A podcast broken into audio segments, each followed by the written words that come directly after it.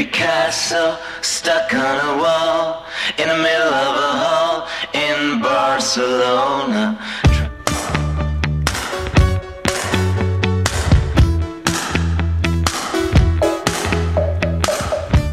10h sur France Culture. Merci de nous écouter pour cette matinée Picasso. Elle dure jusqu'à midi.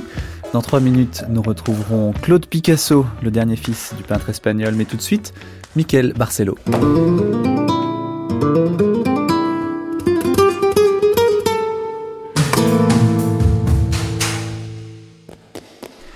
Michael Barcelo, bonjour. On vous retrouve euh, comme chaque jour et pour la dernière fois vous nous commentez un tableau de Picasso qui date de, l'année de votre naissance et que vous aimez beaucoup. C'est même une série d'ailleurs de tableaux de Picasso. Oui, c'est Las Meninas, d'après Velázquez.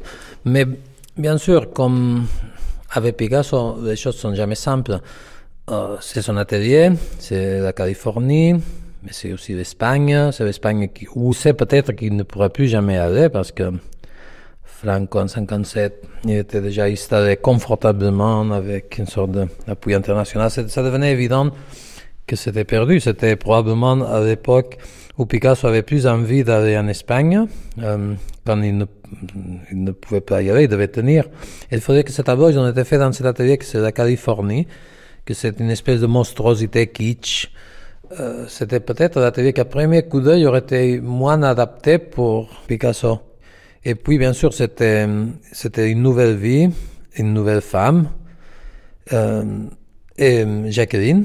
Et puis, il avait besoin de cet atelier. Il a, il a, il a choisi celui que tous ses amis lui déconseillaient le plus, comme c'est souvent le cas d'ailleurs. Et je vous dis ça parce que euh, la Californie est devenue l'espace de las Meninas. Il faudrait que l'espace de Meninas, ce n'est pas un atelier, c'était des salons, un des salons de palais qui est qui est devenu l'atelier de, de, Velázquez pour peindre les Meninas. Et puis c'est tous ces jeux de miroirs, d'espace extraordinaires. Mais c'est, disons, la grande peinture baroque, dans la pensée faite peinture, n'est-ce pas, dans son plus grande splendeur, avec les reflets de roi, le personnage qui entre par la porte, l'artiste qui regarde, quelqu'un d'autre regarde, nous regarde regarder, c'est ce jeu de miroir à l'infini, et c'est ça qui a fasciné Picasso. Dans ces années 50, Picasso fait ces grandes séries, que c'est d'après d'autres artistes, comme s'il fait, invoque des artistes, comme par une sorte de mesmérisme de faire apparaître dans l'atelier. Euh, Picasso a invoqué Velázquez, a invoqué euh, Delacroix, Ingres, et Rembrandt. Mais je pense que Rembrandt, tout le temps, ça le nommait. Rembrandt, c'était comme la fin, je pense que ça hantait la vie de Picasso tous ces dernières 20 ou 30 ans, c'est Rembrandt. Et les autres portraits de Rembrandt, c'était de se voir vieillir, n'est-ce pas? De quelque chose qu'on ne veut pas vraiment voir, mais, euh, mais qui est là. Il avait déjà fait ça dans, dans le passé. Picasso avait fait toute sa vie de série une numérotée de fois un taureau 1, 2, 3, 4, ou dans la journée parce qu'il comprenait que chaque œuvre amenait quelque chose d'autre en synthèse ou à quelque, et ça devenait une série. Et je pense qu'il s'en est aperçu, et là, il a fait délibérément ces séries, ces variantes sur un sujet, et c'est toujours un exercice de démolition. C'est ce jeu construire, Il prend un tableau, il, il des pièces, il le casse en pièces. Justement, c'est pour cela qu'on a, qu'il y a ces deux crochets. euh, dans les Meninas parce que c'est là où il va accrocher tous, tous ces morceaux. C'est comme un boucher qui coupe un, un, un animal et il l'accroche au plafond. Picasso fait exactement ça avec les Meninas. Il le coupe un morceau et il l'accroche au plafond. C'est sa grande vendetta de l'Espagne qu'il ne pouvait pas avoir et qui il l'invite chez lui.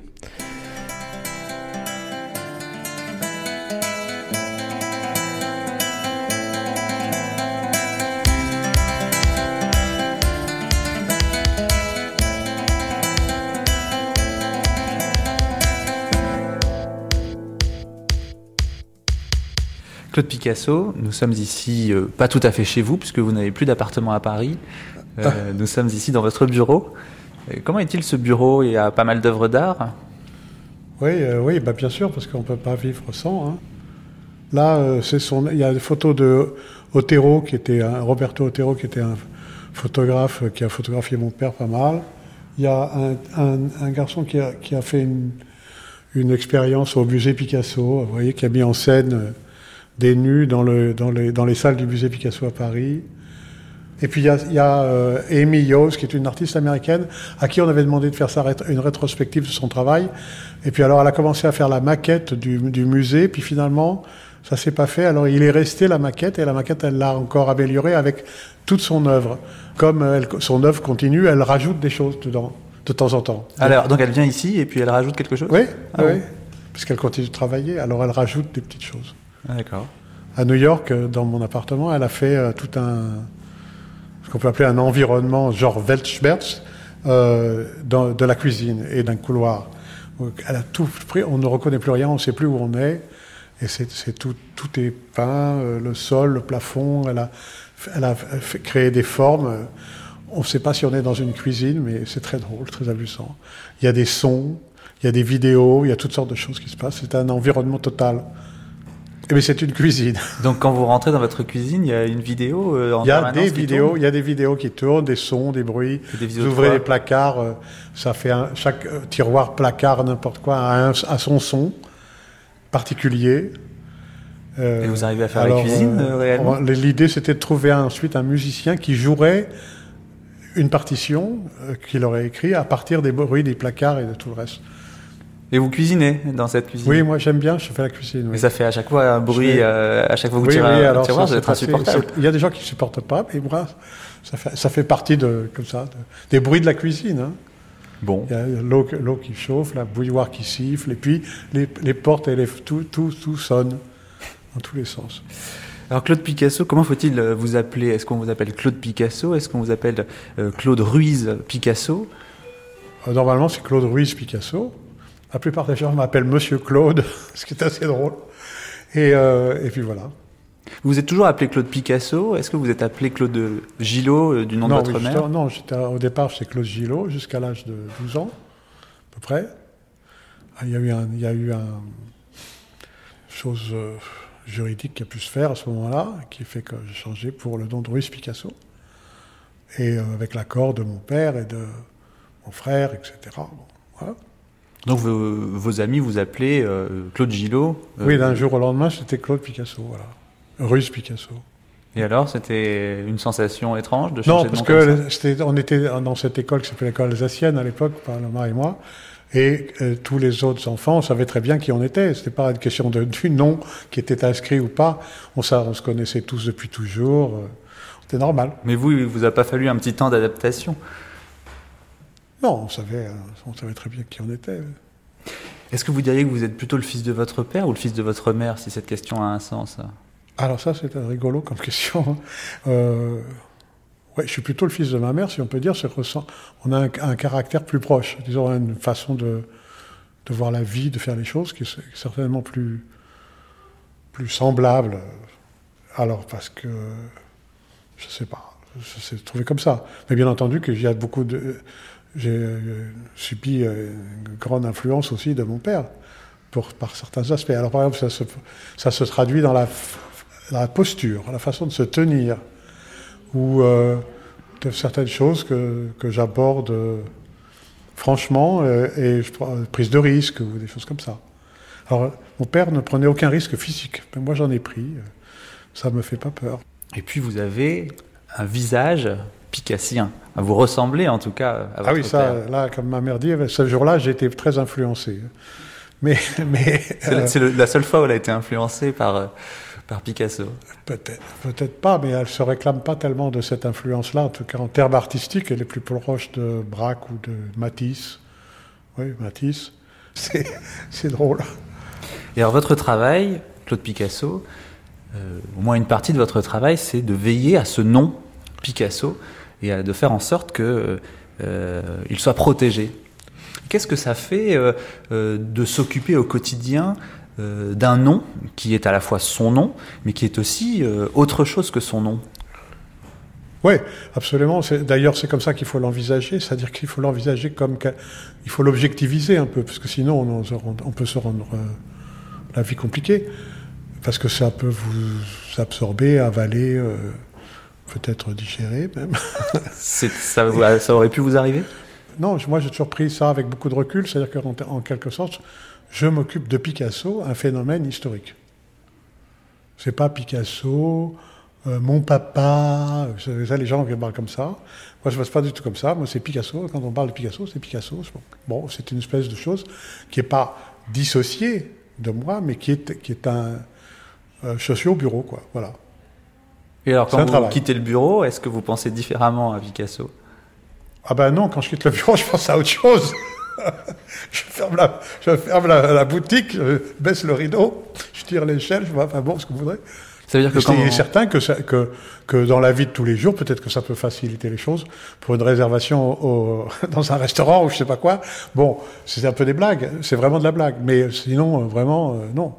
Je fais autre chose, quoi. Alors vous allez au restaurant, vous réservez au nom de Picasso, Pas toujours. Je en général, je réserve pas d'ailleurs. je préfère justement voir ce qui se passe, ce qui, ce qui risque d'arriver. ah donc euh, vous allez au restaurant et, puis qu'est-ce qui se Bonjour, passe euh, alors ça va Euh, Il y, a- il y a une place et puis voilà, c'est tout. Et de temps en temps, vous passez devant quelque chose qui s'appelle Picasso. Alors, si vous êtes à Madrid, vous pouvez passer par exemple devant la tour Picasso, euh, qui est une tour de bureau.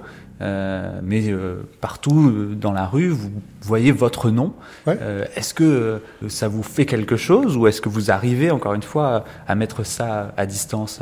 Non, ben, à Madrid, je sais qu'il y a cette tour. Ça, je l'ai- mais ça me fait ni chaud ni froid. De toute façon, on, on a réglé le problème avec. Ah, parce que c'était pas autorisé le nom Au départ, de... oui. D'accord. enfin, alors, ce genre de choses, on s'en aperçoit d'une façon ou d'une autre parce que je passe par là ou parce que quelqu'un d'autre nous le signale, parce que je ne sais quoi. Alors après ça, on traite le problème. Mais c'est un problème, c'est juste un problème à traiter pour la plupart. Évidemment, tout près du musée Picasso, par exemple à Barcelone, vous avez une, une espèce de supérette, là, vous savez, qu'ils ont appelé Picasso d'un seul coup, je me suis le rappelé. Bon, alors on est allé trouver, écoutez, c'est gentil, c'est sympa, mais vous ne pouvez pas faire ça comme ça. Alors bon. On imagine euh, la tête de la personne qui voit un jour arriver euh, Claude Picasso euh, en disant euh, bonjour, je suis le, le fils de Pablo Picasso, vous allez me changer le, Non, nom de votre fais- je fais, je fais pas ça parce que sinon ça, crée de la confusion. Il faut le faire professionnellement. Alors j'arrive. Dans quelquefois, bon, je vois ça, je prends mon téléphone comme vous, puis pic, je fais une photo, je reviens au bureau, j'ai noté l'adresse, hop, et on fait une démarche, disons officielle, quoi, administrative. Et donc, euh, alors à 12 ans, vous euh, changez de nom, vous prenez le nom de votre père, et j'imagine que quelques années plus tard, assez rapidement, il faut que vous dessiniez vous-même la signature que vous allez utiliser pour votre vie. Est-ce que c'est un moment euh, qui a été pour vous réfléchi, c'est-à-dire comment est-ce que on signe de ce nom qui est aussi un mot, Picasso, alors qu'il y a une signature déjà qui est un graphisme extrêmement connu, qui est celui de votre père? J'ai rien décidé du tout. je ne sais plus trop pour quelle raison, si c'était un passeport ou, ou un- quelque chose de ce goût-là. On m'a dit il faut signer. Alors, hop, moi, je veux pas de signature. Alors, j'ai mis mon nom. Euh, Le type m'a dit mais non, non, non, ça suffit pas, il faut faire quelque chose, c'est pas une signature, ça. Alors, j'ai regardé comme c'est un peu idiot. j'ai Qu'est-ce qu'il veut Qu'est-ce qu'il veut? Bah, Il y a qu'à mettre un trait dessous. Alors, j'ai mis un trait dessous, puis voilà. Et, ça, et cette signature-là a évolué. Mais enfin, en gros, au modo, j'écris mon nom, Claude Ruiz Picasso, avec un trait dessous. Ah donc vous avez gardé le Ruiz alors? Ah oui, oui, Ouais. ouais, toujours. C'est ça qui fait aussi Claude une- Ruiz la différence, parce que votre père a, a fait tomber le Ruiz à un moment donné. Mais non, mais enfin, il l'a fait parce que c'était plus, euh, plus facile. Au début, il signait euh, Pablo Ruiz Picasso, puis très vite, ça, fait une espèce de gros pâté là en bas. C'est pas très agréable. Surtout si, le, surtout si le tableau est tout petit comme ça, ça fait une grosse, une grosse cochonnerie en bas là. Du... Alors, euh, bon, il a simplifié. Et d'ailleurs, pendant toute une époque, il signait pas du tout. Il s'était mis d'accord avec Braque qu'il fallait pas signer, ni l'un ni l'autre. Parce que ce qu'il faisait, c'était une expérience commune. Chacun de son côté, mais commune. Et, euh, donc, il signait pas. Il y a beaucoup de tableaux qui se baladent et qui sont pas signés parce que ils sont pas signés parce qu'il les a pas signés à cette époque-là. Et très souvent, les gens les ont ramenés beaucoup plus tard, les années 50-60, ou après, surtout, parce que, ça- les gens voulaient des signatures. Et alors, il les a signés à ce moment-là. Ou pas signé d'ailleurs, parce qu'il y a certaines personnes euh, euh, qui sont venues avec des tableaux. Il a dit ah bah oui, effectivement, c'est un tableau de moi, euh, euh, mais euh, je n'ai pas voulu le signer à ce moment-là, et donc je ne le signerai pas euh, Oui, cette oui. fois-ci encore. Normalement, c'est ça, voilà. Alors, et puis, et puis alors, tout ce qu'il avait conservé par devers lui, toute l'œuvre qu'il a laissée n'était pas signé. Rien n'était signé. Tout ce qui est dans la succession, n'est pas signé.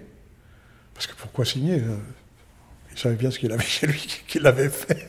Et tout le monde, d'ailleurs, plus ou moins, peut le, peut le reconnaître. Mais il y avait une politique de la signature. Est-ce qu'il signait certaines choses et pas d'autres? Et on peut Ah, il y a une- savoir. Il y a, euh, y a une- plus ou moins, parce qu'on peut dire que toutes les gravures sont signées et numérotées.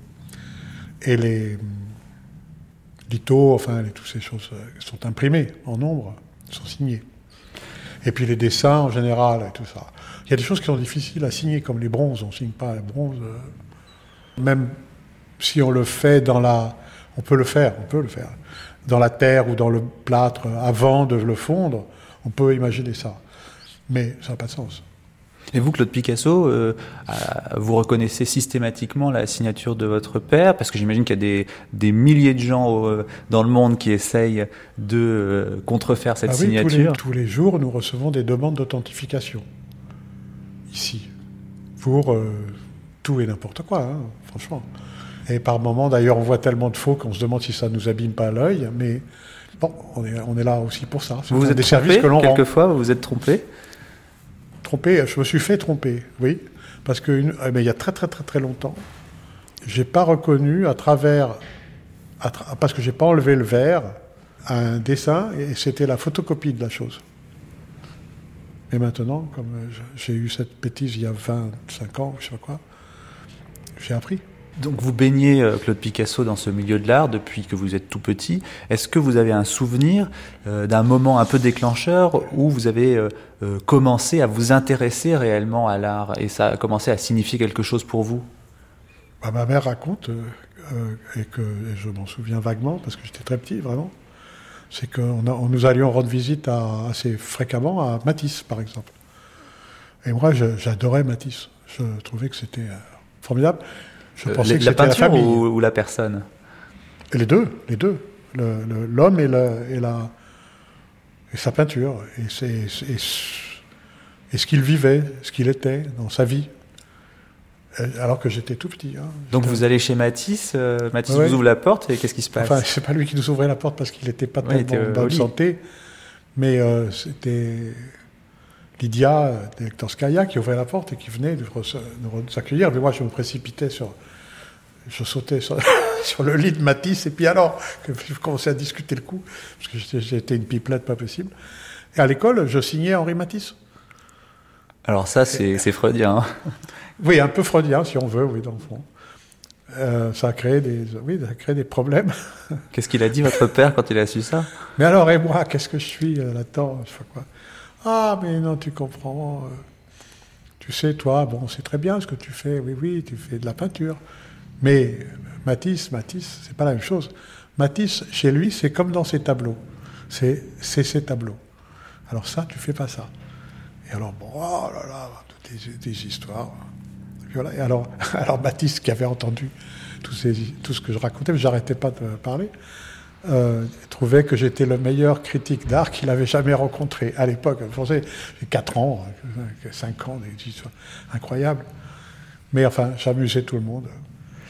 Mais vous Avec qui étiez j'étais, pris, euh, Mmh. vous étiez pris entre euh, beaucoup de peintres à regarder et beaucoup de peintres qui vous demandaient finalement votre avis d'une certaine Oui. manière, votre avis oui. d'enfant. Il y avait votre père, il y avait votre mère, Oui. et puis il y avait tous les gens que vous alliez voir euh, ou éventuellement qui venaient. Oui, euh, enfin, c'est beaucoup dire parce que, en, en fait, dans toute la bande des gens de droite et de gauche et de, de- de tous les côtés, en réalité, il y avait, peu- il y avait d'abord, il y avait peu de gens qui comptaient, vraiment.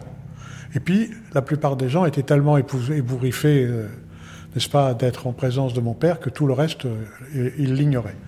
Alors, à la différence, justement, de Matisse, qui trouvait rigolo que je sois là, et euh, ce qui d'ailleurs est assez étonnant parce que, en fait, il avait des, des petits-enfants, Matisse et qui étaient traités extrêmement sévèrement, qui, ne devaient, pas bouger, rester collés, assis sur une chaise contre le mur, même quand j'étais là. Hein Ah, d'ailleurs, plus tard on en a parlé, ils m'en voulaient à l'époque, ils m'auraient tué, les enfants de Pierre Matisse. Et euh, c'était assez rigolo. Mais enfin, bon, Matisse oh, m'a trouvé euh, rigolo, ou je sais pas quoi, moi j'ai trouvé formidable. Et il n'y avait pas 50 000 personnes comme ça. Il y avait, à part ça, il y avait Cocteau, qui, fait, qui fait- vraiment a toujours fait attention à nous, aux enfants. Il y avait Prévert, et puis il y avait très peu de gens. Donc les petits enfants de Matisse, peut-être qu'ils allaient chez Picasso euh, pour se faire Non. bien traiter, comme ça Non, il y avait non, un échange de ils- bons Ils procédés. ont pas eu le droit. Ils n'y ont pas eu le droit. Alors vous euh, regardez Matisse, euh, ça vous plaît beaucoup, peut-être que c'est plus facile à appréhender aussi la peinture de Matisse que la peinture de Picasso quand Bah, C'était l'époque du découpage, vous savez, alors qu'il collait sur- partout sur le mur, le plafond, partout. Alors, évidemment, c'était c'était impressionnant. Mais c'était impressionnant, c'est la façon dont ça se passait. À l'époque, bon, mon père avait 10 ans de moins, mais à l'époque, Matisse, assis, euh, tout blanc comme ça, avec sa barbe blanche et ça, dans, dans son lit, patriarche, euh, évident, et mon père, un petit nerveux, là, qui sautait, trépigné dans tous les sens. C'était, ça faisait euh, très, quelqu'un de très différent. D'un autre côté, à Paris, enfin à Neuilly, il y avait la grand-mère de ma mère, qui était également le même genre de personnage que mon père appelait le grand chef d'orchestre allemand, qui était aussi dans son lit avec la tête comme ça ébouriffée, vous savez, comme Furtwängler. Et alors j'avais une espèce de personnage dans ma vie qui était euh, très intéressant. Et aujourd'hui, euh, ou encore à l'époque, est-ce que vous euh, aimiez de la même manière la peinture de votre mère et la peinture de votre père? Enfin, que- Quelles images ou euh, quelles sensations vous attribuiez à ces, ces deux styles qui sont deux styles différents? Ouais, enfin, c'était surtout, surtout qu'à l'époque, quand j'étais petit, là, comme ça, pendant une période, ma, ma mère faisait surtout du dessin et elle, travaillait à la maison. Donc ça, c'était très proche. Et euh, quand on allait euh, voir ce que faisait mon père, on allait un peu plus loin, dans un autre endroit. Et là, il y avait des choses grandes ou petites, enfin, c'était un atelier plus grand, où il y avait aussi la sculpture, beaucoup de sculptures à l'époque, et puis il y avait l'atelier de céramique où on allait. On allait, puis tout le monde discutait le coup. Alors on s'imagine toujours que les enfants sont là. En fait, moi j'étais là, j'écoutais tout ce qui se passait et j'entendais les discussions. Donc je m'im- je m'imaginais, euh, bizarrement, je me transportais dans les tableaux. C'est pour m'attribuer ce qui se passait. Je, euh, me retrouvais dans le tableau, dans tel ou tel personnage, ou pour, pour comprendre, pour être compris, pour me, me comprendre dans tout ce truc-là. Donc je me voyais d'un seul coup, dans le- il y avait un, tableau, un grand machin qui s'appelait La guerre et la paix. C'est deux panneaux énormes.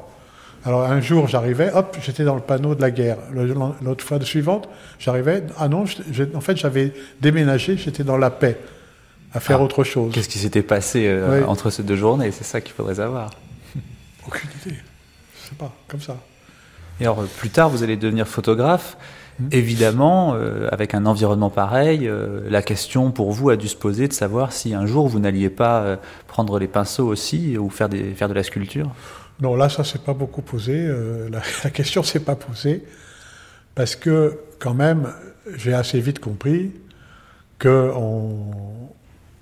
d'abord qu'il faut en avoir la volonté, hein, il faut le vouloir, et puis n'avoir que cette idée plantée dans la tête euh, et une espèce de monomanie obsessionnelle d'être peintre. Il n'y a pas de degré. On peut pas être peintre aux trois quarts. euh, Ah non, c'est pas possible. C'est impossible. C'est touriste. C'est en touriste, euh, je sais pas quoi. en- On peut pas.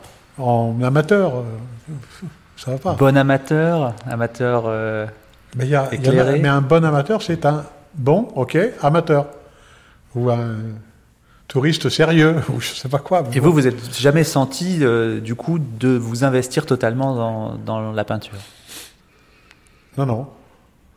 Non, parce que vraiment, euh, de toute façon, je savais que euh, tout le monde allait dire Ah oui, mais c'est pas aussi bien que, ou c'est pas euh, renversant comme, ou c'est pas quoi, je sais pas quoi.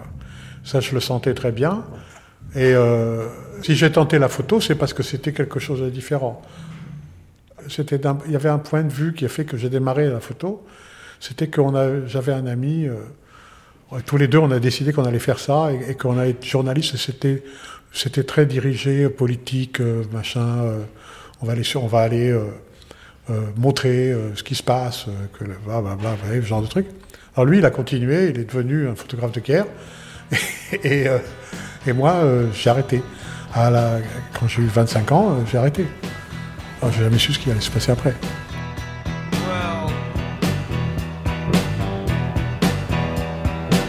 Some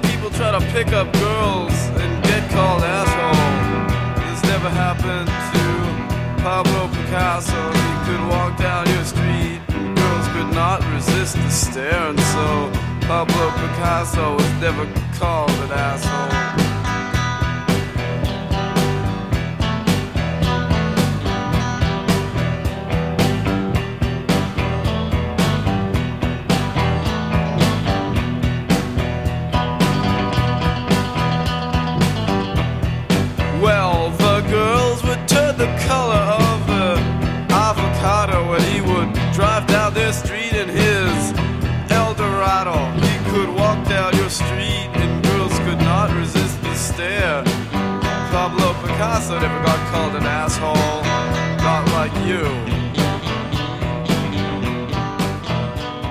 Claude Picasso, euh, au fur et à mesure que vous grandissez, j'imagine que votre regard euh, sur la peinture euh, mûrit aussi. Euh, Est-ce que vous vous souvenez de moments un peu clés où euh, vous avez vu autrement la peinture de votre père, ou peut-être vous avez compris la peinture de votre père, peut-être dans son ensemble, euh, en, travaillant un petit peu plus les périodes précédentes, en connaissant un petit peu mieux? Comprendre. Est-ce que j'ai compris? J'ai rien compris. J'ai- apprécié de plus en plus ce que je connaissais déjà, pas dans sa totalité. Alors j'ai fait des parcours, comme tout le monde, comme quelqu'un de sérieux qui s'occupe d'un sujet particulier. J'ai été voir le plus de musées possible, de lieux où il avait, il avait travaillé. Parce a quelquefois c'est intéressant, quelquefois pas du tout. Quand est-ce que c'est intéressant? Ben, quand quand que Cézanne va sur le motif, est-ce que qu'est-ce que c'est que- le motif c'est juste une excuse pour, euh, ou est-ce que c'est quelque chose qui provoque une réaction euh, et, qui, et qui demande de- d'être traité d'une façon autre de ce que l'on a l'habitude de, voir ou de regarder. Alors, ce- ce qui est étonnant, c'est que effectivement, j'ai vu que Picasso a vu Cézanne, qu'il est parti dans les montagnes en Espagne, et que là, c'est un paysage de la même nature, puisque c'est les régions se ressemblent un petit peu, mais que ce qu'il en a fait, c'est pas Cézanne. Il a fait autre chose, que le problème, c'est de dépasser Cézanne. Et d'ailleurs, ce qu'il y a de plus frappant dans ce qu'il a vu, c'est que ça n'a pas tellement changé sa façon de faire des paysages, c'était pas ça qui le concernait, ça, lui a, ça a changé la façon de traiter des visages. Alors que Cézanne, c'est pas le problème de Cézanne. Donc là, vous faites référence en fait euh, à- au moment Gozol, euh, c'est ça? Gossol, oui, Ouais. ou, ou même euh, Horta des, des. San Juan avant, oui. Où donc votre père euh, se replonge dans ses racines espagnoles et à un moment donné arrive, du coup, peut-être par, par ce voyage retour en Espagne, à inventer une nouvelle peinture ou le début d'une nouvelle peinture qui sera le cubisme. Je pense que je pense aussi c'est l'isolation, hein, d'être dans la tranquillité de, de ces endroits qui n'est pas la, la vie de Paris, vous voyez, avec son agitation, tout ça. Donc de couper un peu et de pouvoir réfléchir et de travailler en continu, euh, sans sans horaire, sans contrainte. Ça devait être important. Vous-même, vous vous sentez espagnol vous, vous avez été élevé par un père espagnol? Par certains côtés, oui, oui, il y y y a des choses qui me qui m'émeuvent profondément. Bizarrement d'ailleurs parce qu'on n'a jamais vécu en Espagne hein. et, et on n'a jamais parlé espagnol. Vous avez une famille quand même en Espagne? Oui, mais enfin, la ils étaient en Espagne, ils étaient, en, ils étaient à Barcelone principalement. Et on les, je les ai jamais vus là-bas. Ils, sont, ils, étaient, ils étaient là. Ils étaient, il y avait d'ailleurs deux cousins qui vivaient à Paris. euh, les autres, je les ai presque pas vus. Et d'ailleurs, aujourd'hui, euh, vous ne vivez plus en France, vous vivez euh, quasiment toujours aux États-Unis, vous n'avez Oui. plus d'appartement ici euh, à Paris. ouais. La France, euh, ça n'est pas le pays des Picasso, au fond, c'est un pays d'exil. Non, non, non, pas du tout. C'est assez curieux ce que vous dites là. Non, je pense que Picasso a pu s'épanouir ici parce que ici, tout le monde s'en fichait. Ça n'avait aucun intérêt, Picasso. Donc, on est tranquillité. Et, beaucoup d'artistes sont venus à Paris savez, à la même époque. Pourquoi? Parce qu'on les a pas pogromisés, persécutés politiquement, ceci, cela. Tout le monde. Et ça a créé ce milieu, ce, ce, ce bouillon de culture, quoi, de cross-germination, de mélange des, des, Des différents germes, styles, des, germes, des a fait influences. un bouillon euh, intéressant. Attendez, ça veut dire que là, vous êtes en train de dire que l'exception culturelle française qui fait euh, toute l'identité de ce pays, en fait, c'est juste parce que les Français euh, laissaient les artistes tranquilles et ne s'y intéressaient Mais, pas. les- mais, les- mais écoutez, les, écrivains français et, tous, et, et les- tous les Français qui font quelque chose, personne n'en a rien à fiche. On en est fiers une fois qu'ils ont du succès, on ne sait pas comment, mais en général, ils ont du succès parce qu'ils sont connus aussi à l'étranger. Donc s'il y, a un- s'il y a un déclin de la culture française, c'est parce qu'aujourd'hui on s'intéresse plus à l'art alors. On s'y intéresse de travers, on essaie, on essaie de l'organiser. Alors, euh, qu'est-ce que qu'est-ce que c'est que cette idée d'organiser de l'art? Pas du tout. Claude Picasso, est-ce que votre père parlait euh, beaucoup ou vous a parlé euh, d'autres Un artistes peu, un peu, un peu, mais pas beaucoup, non, pas tellement. C'était pas quelqu'un de à faire des tas de discours hein, ou de ou de leçons ou de de grands grands débats. C'est-à-dire qu'on faisait plutôt comme des espèces de de, vous savez, de réponses tac au tac, de ping-pong, de presque des bons mots, quoi, à chaque fois. Où on racontait une histoire qui faisait comprendre des tas de choses. C'est exigeant ça quand même. Oui, mais par exemple, c'est comme quand euh, on, était, on allait à la course de taureau et puis on a vu, on a vu El Cordobès. Et El Cordobès, euh, il avait une- un, problème, c'est qu'il avait toujours énormément de mal à tuer, à la fin de sa faena, de tuer le taureau, crac, boum, paf, d'un coup. C'est toujours un peu raté, un peu mal foutu, je sais quoi. Et puis, il faisait des tas de passes non conventionnelles, euh, euh, euh, un peu bizarres, quoi. Alors, c'était euh, rigolo. Alors, on, on avait vu El Cordobès, et moi, je suis avec mon père. Alors, euh, oui, quand même, ce El Cordobès, euh, hier, c'était un peu n'importe quoi, hein, comme d'habitude. Ah, mais qu'est-ce que tu as à le critiquer euh, Toi, ça devrait te plaire. C'est Lui, c'est un Beatle. Parce qu'il avait un peu l'accent espagnol sur un Beatle. Un Beatle.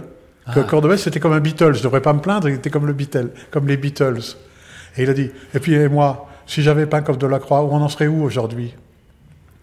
Bon, plaf, alors c'était réglé, j'avais j'avais compris ce qu'il fallait faire. hein. Il faut tenter des trucs, il faut tenter des choses. On ne peut pas faire dans la, dans la, dans la dentelle euh, et être bien élevé si on veut créer quelque chose. Et de nouveau, faire, faire euh, autre chose que ce qu'on a toujours fait. Alors Claude, Quand il était avec Satie, ils ont décidé qu'ils allaient faire la, la musique, parce qu'on appelle après pratiquement la musique roquette, tirer des coups de fusil, mettre des sirènes, je sais pas quoi, jouer, taper à la machine à écrire, qu'on entend dans la partition.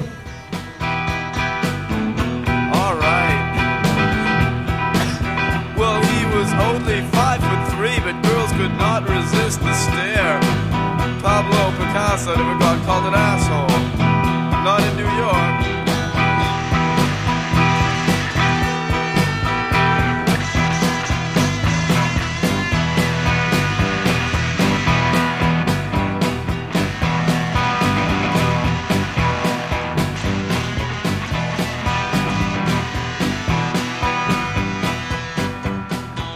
Claude Picasso, euh, peut-être que votre père ne parlait pas beaucoup, euh, ne parlait pas beaucoup des autres artistes, mais vous avez dû vous interroger sur euh, ce qu'il pensait, par exemple, du pop art, ce qu'il pensait de, Ah de. Pollock. Est-ce que vous arrivez à, à savoir un petit peu?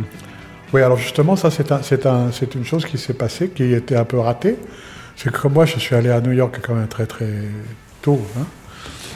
Hein. J'ai jamais pu lui raconter tout ça.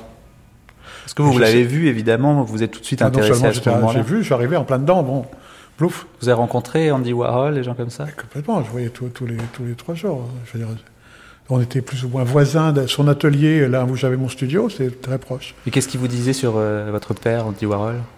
Ben, on dit, on dit, c'est jamais trop grand chose.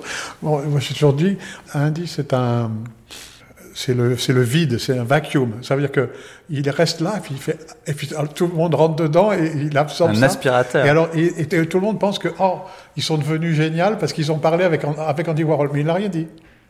Il, il fait juste, il fait juste euh, une espèce de, de vide qui fait que les gens sont contents. Et, et ben, il, a fait, il a fait beaucoup de choses intéressantes. Il parlait aussi quand il se mettait à parler. Mais, mais de parler de Picasso, c'était pas. Ça n'avait pas d'intérêt à cette époque-là pour ces gens-là. Ça a été complètement zappé. À, partir du moment où il y a eu, il y a eu euh, Pollock et, tous ces gens bon, qui avaient à voir, parce qu'ils étaient suffisamment. À cause des dates, ils avaient quand même bien regardé Picasso. Mais après Pollock et après tout ça, comme m'a dit Sight Wombly, euh, Sight Wombly m'a dit Mais euh, j'ai dit qu'est-ce que tu as fait comme étude? Mais moi, il a dit Mais moi, j'ai commencé directement de Pollock en avant. Et c'était vraiment très, très, très étonnant. Il me l'a dit ça dans les années, dans les années 60. Mais quand même, Andy Ah, j'ai dit, j'ai dit, mais qu'est-ce que tu me racontes? C'est pas possible. Eh ben, à l'époque, c'était pas envisageable ce qu'il me disait, mais aujourd'hui, on comprend très bien. Oui, mais enfin quand même Picasso à cette époque-là, euh, qui est pas une question par exemple ou une interrogation évacué. c'est- Warhol. C'est évacué. Non, c'est évacué. Ça revient 20 ans plus tard, dans la, vers la, justement la fin de Warhol. Warhol se met à faire des Picasso. Vous savez, il a fait une série de, il a Picasso. Là, ça l'a préoccupé. Mais c'est à l'époque où il a fait la, scène, euh, il a fait tous ces tableaux euh, anciens également. Je veux dire euh, Warhol, hein. Mais comme Picasso l'a- l'avait fait avant lui, de faire, de revenir sur les, les maîtres et tout ça. Et vous, à l'époque, vous aviez envie euh, euh, de défendre euh, la peinture de votre père ou, ou Ah non, c'était non. complètement Non, euh, pas autre à chose pour quoi vous que ce soit. Moi, j'étais, je voulais vivre ce qui se passait. C'était une autre génération. D'ailleurs, c'était même plus qu'une autre génération. J'étais plusieurs générations sautées, puisque mon frère, là, que vous voyez, il avait 25 ans de plus que moi. là. C'était donc. moi, j'étais, j'étais dans- tout à fait dans un autre, une autre époque. J'avais fin des années 60, ouais, c'est rock'n'roll, c'est pas, c'est pas la même chose, quoi. Pour revenir, Claude Picasso, euh, en France, pour revenir Oui. euh, euh, à l'époque où vous voyez euh, le plus votre, votre père, est-ce qu'il y avait beaucoup de gens du, du PC qui passaient pour le voir Je pense éventuellement à des gens comme Pierre Dex, pourquoi pas à des gens comme Édouard Pignon. Oui, tout ce monde-là était. au- était Pignon, ses motivations étaient peut-être distinctes, je ne sais pas. C'est-à-dire? Enfin, euh, mais, mais en tout cas, euh, euh, Hélène Parmelin et Dex et tout ce truc-là, El Casanova. oui, tout le monde défilait un petit peu, mais Mais il venait dire quoi alors à, à Picasso? Ah, ils venaient faire des politesses, et puis ou s'assurer qu'ils soient au courant de certaines choses à leur, à leur façon, leur fa- façon de voir. Donc il s'en alors comme il n'importe avait- Il y avait quoi un peu des disputes de temps en temps parce qu'ils aimaient. euh, oui, oui, vous me racontez ça, mais vous me racontez complètement autre chose dans le journal. Ah oui, mais ça, c'est pour le peuple. Alors, le peuple, c'est qui? Moi, je suis pas le peuple. Enfin, des histoires comme ça, c'était pas très, très sympa. Et puis, alors, quand. Enfin, bref, c'était pas très intéressant. Ça, ça- vous savez, ça durait dans, dans une année, ça, ça, ça prenait. C'était une journée par-ci, une journée par-là, c'est rien. Hein. C'était pas important. Mais c'est vrai qu'on a du mal à l'imaginer réellement communiste, euh, Pablo Picasso. Quel est votre sentiment là-dessus? Bah, il n'allait pas à la réunion de cellule euh, toutes les semaines, hein, c'est sûr. C'est pas possible. Mais idiot. néanmoins, euh, idiot, même. il, Il il va- a- il avait pour vous, euh, il avait un tempérament, en tout cas, euh, qui le, le rapprochait de- du communisme.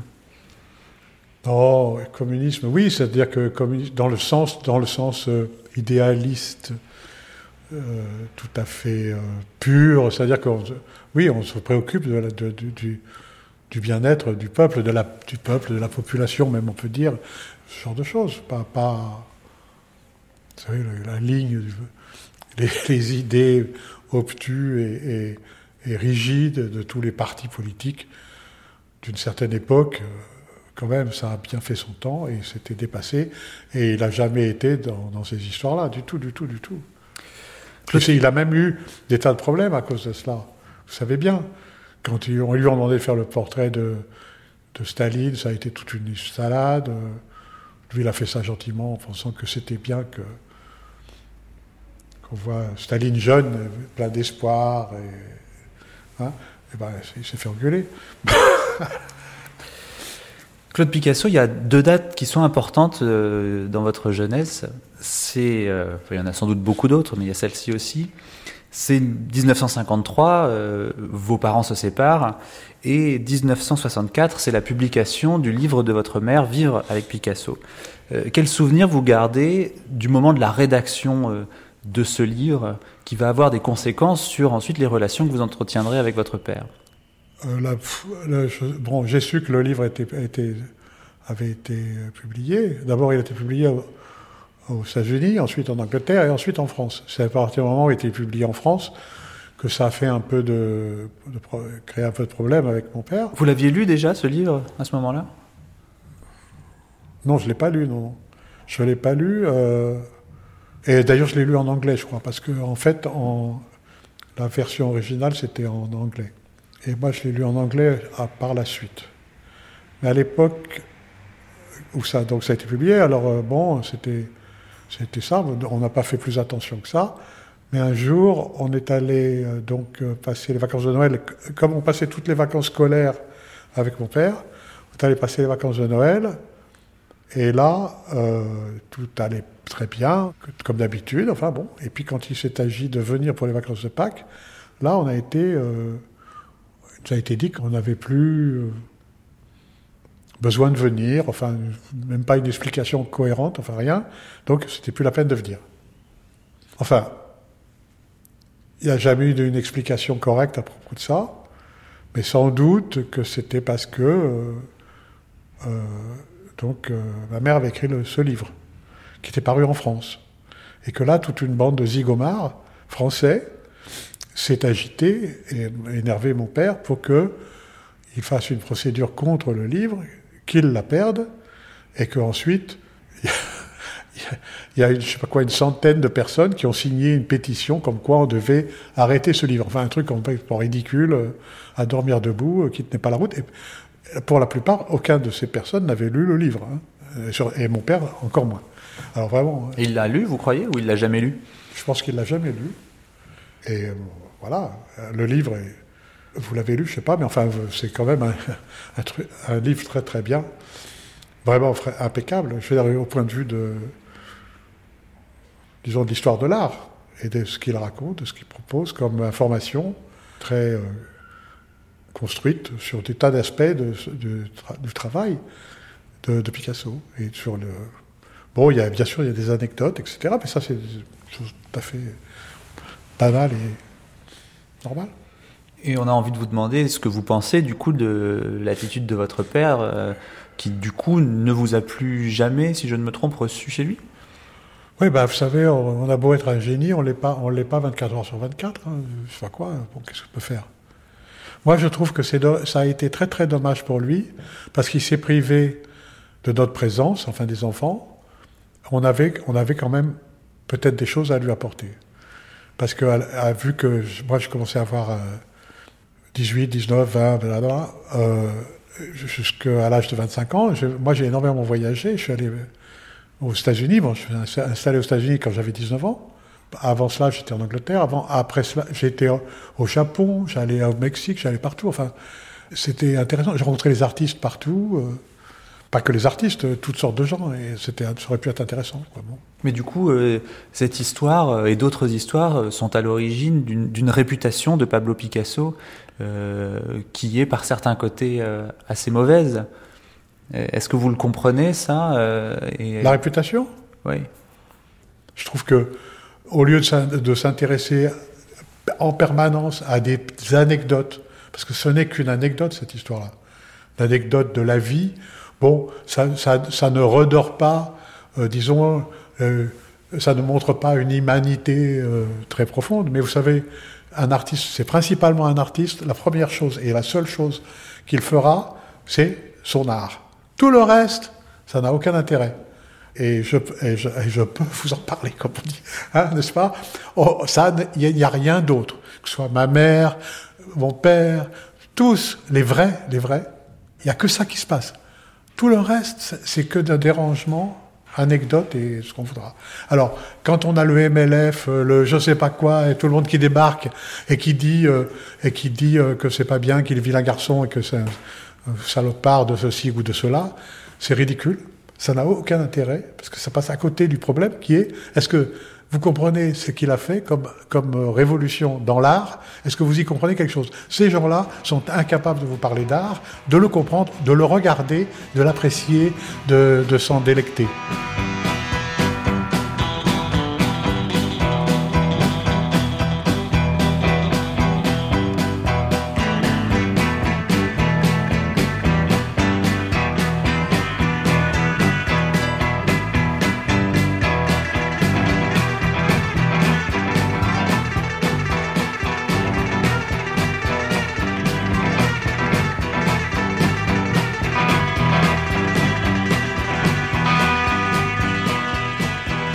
Votre père, Claude Picasso, meurt en 1973. Où est-ce que vous en êtes, vous? Vous avez 25 ans dans, votre propre vie. Et euh, comment est-ce que euh, cet événement va éventuellement changer votre vie? Ah oui, alors en 73, j'étais au début d'une espèce de carrière dans le, dans le photojournalisme, mais j'étais en train déjà d'évoluer vers le cinéma et de faire ce genre de choses. J'étais, je faisais plus de, euh, comme euh, assistant metteur en scène, euh, assistant producteur. J'étais à l'acteur studio euh, pendant de- plusieurs années, Euh, pas en tant qu'acteur, euh, en tant que metteur en scène. Donc vous êtes à New York J'étais à New York, oui, oui. Et puis j'apprends que mon père meurt. Je dis, ah là, bon. Et puis là, euh, bon, je reviens parce que bon, les obsèques, enfin quoi. D'ailleurs, on ne- on n'est pas admis, mais c'est pas très, c'est comme ça. Et mais après, euh, plus tard, quand on vient, on me demande de de- d'essayer de, comprendre ce qu'il faut faire. Alors, euh, eh ben voilà, j'y suis toujours. C'est ça, c'est que votre vie finalement, euh, elle est aujourd'hui au service de la famille Picasso et du nom. Picasso et de votre père. Euh, c'est un, c'est un plaisir, c'est un sacrifice, c'est un peu des deux. Est-ce que vous auriez voulu poursuivre une carrière qui serait plus la vôtre?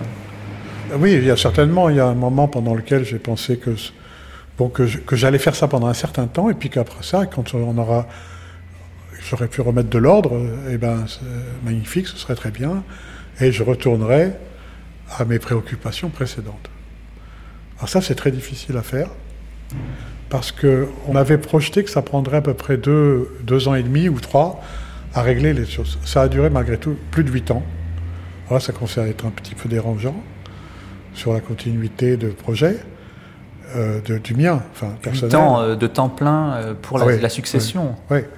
Alors du coup, en plus, il faut dire que j'ai emmanché à- en, en devenant président de la Société des auteurs plastiques visuels.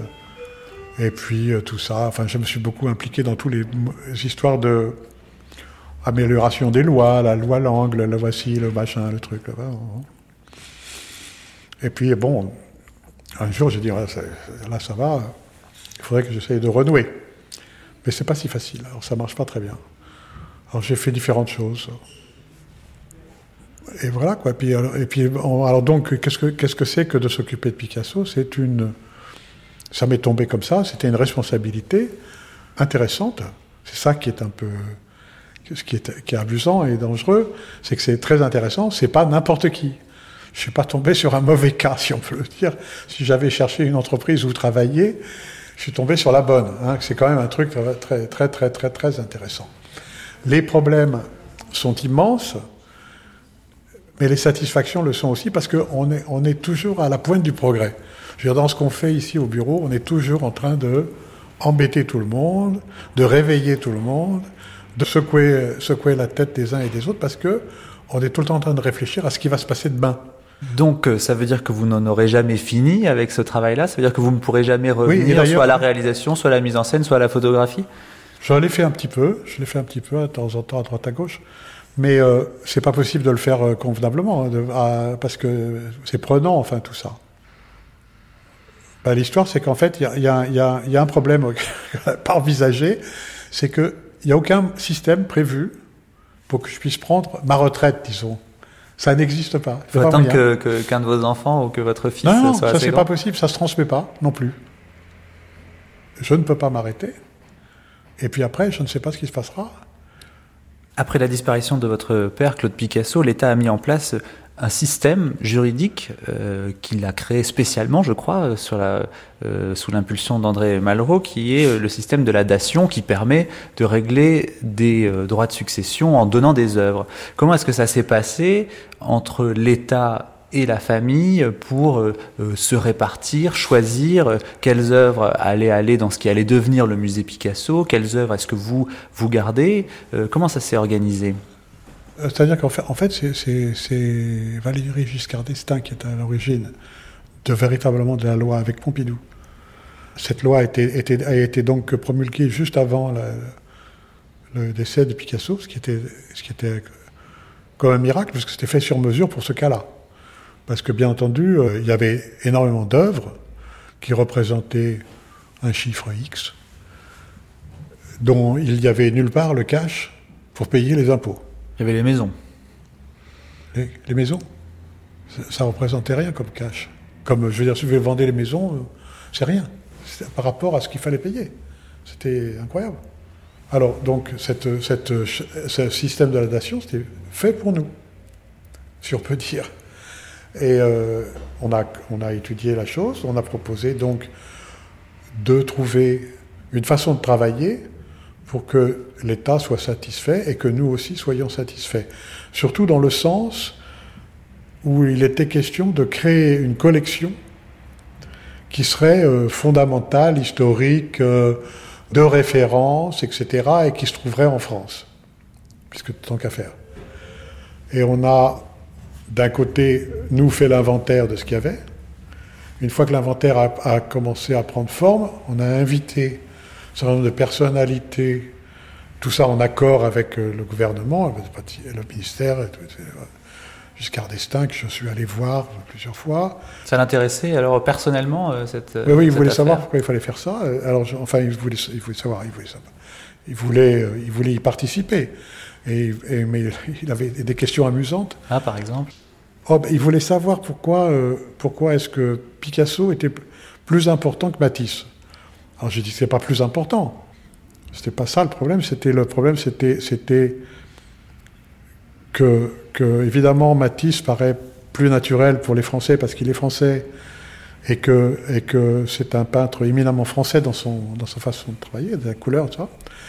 Et que Picasso, c'était, quelqu'un qui était peut-être pas français d'origine, mais qui était français dans le sens qu'il avait vécu toute sa vie ici, en France, et qu'il y avait trouvé le meilleur environnement à son développement. Et que donc, euh, ce serait assez logique de montrer ce qui avait été possible de faire ici en France. Discours à un président de la Président France de la euh, République, oui. et qui devait essayer d'allonger les, les, les francs et les billets pour, euh, pour faire le musée. hein. Alors on a discuté de l'emplacement, etc. Finalement, euh, il m'a mis entre les mains de Michel Guy, qui était quelqu'un que je connaissais déjà, mais qui était très, très, très motivé. On s'y est tous mis, on doit faire la chose. Donc ce qui a été fait est magnifique. On a un musée en France absolument à tomber raide par terre, et euh, surtout avec ce qu'il contient. Et voilà, quoi. Et, euh, et c'est ce qui était le bonheur de tout le monde, c'était d'avoir pu y arriver. Et vous-même, vous prenez euh, encore le même plaisir ou le même intérêt à regarder les, tableaux qui vous sont revenus Comment vous, quel est votre que- rapport au, les- ceux au que tableau pu que vous avez de mon côté Ouais. Ah oui, absolument. Absolument. Vous les avez chez vous ou comment ça se passe Oui, accrochés au mur, oui. Enfin, pas tous, mais euh, autour de rôle, quoi. Parce que on est constamment sollicité pour les prêter, etc. Pour les expositions temporaires à droite à gauche. Alors moi, les, je sais pas, j'ai vraiment un grand nombre de tableaux qui sont tout le temps en vadrouille, je sais pas où. Enfin, je sais où, mais, mais ils sont tout le temps en vadrouille. Qu'est-ce que vous avez au-dessus de votre lit euh, aujourd'hui comme Picasso? Ah, euh, j'ai pas de Picasso au-dessus de mon lit. je l'ai en face. Et euh, bon, il se trouve que là récemment, c'était euh, un portrait de ma mère. Oh.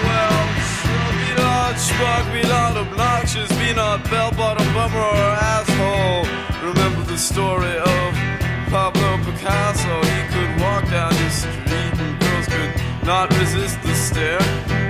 Pablo Picasso was never called an asshole. Alright, this is it.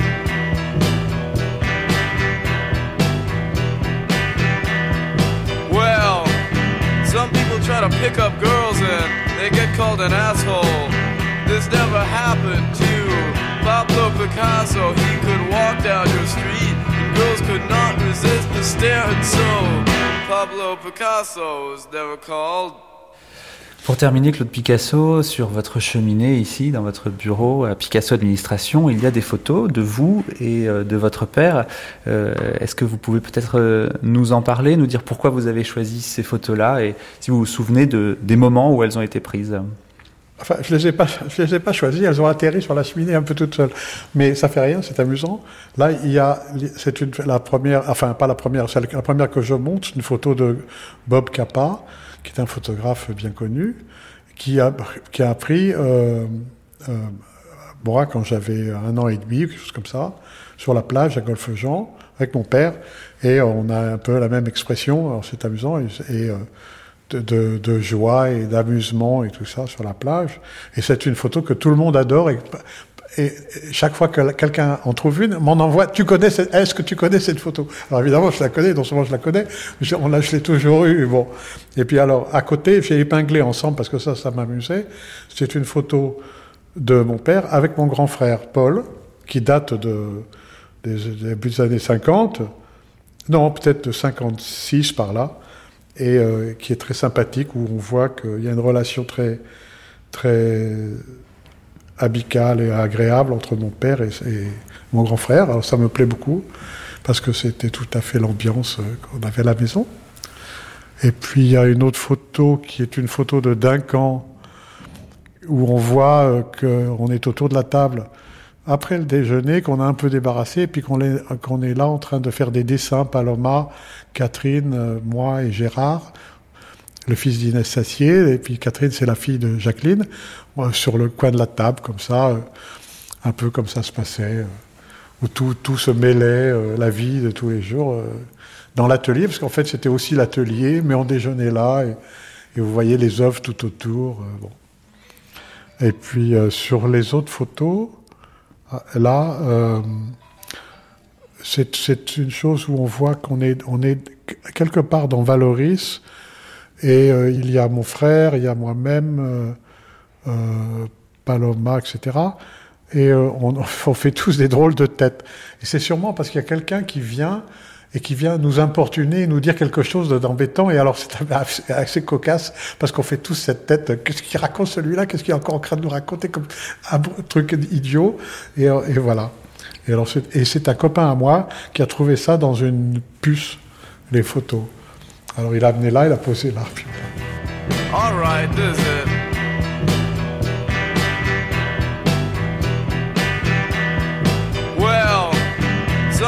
try to pick up girls and they get called an asshole. This never happened to Pablo Picasso. He could walk down your street and girls could not resist the stare, and so Pablo Picasso was never called Merci Claude Picasso, merci également à Marcos Darras pour la prise de son. Cette matinée n'est pas terminée, tout de suite le dernier documentaire de notre série, avec aujourd'hui comment exposer le peintre espagnol, c'est une histoire en creux du regard porté sur lui. Picasso, l'œil du Minotaure, une émission de Mathieu Garrigou-Lagrange, Jean-Claude Loiseau et Alain Joubert, restez avec nous.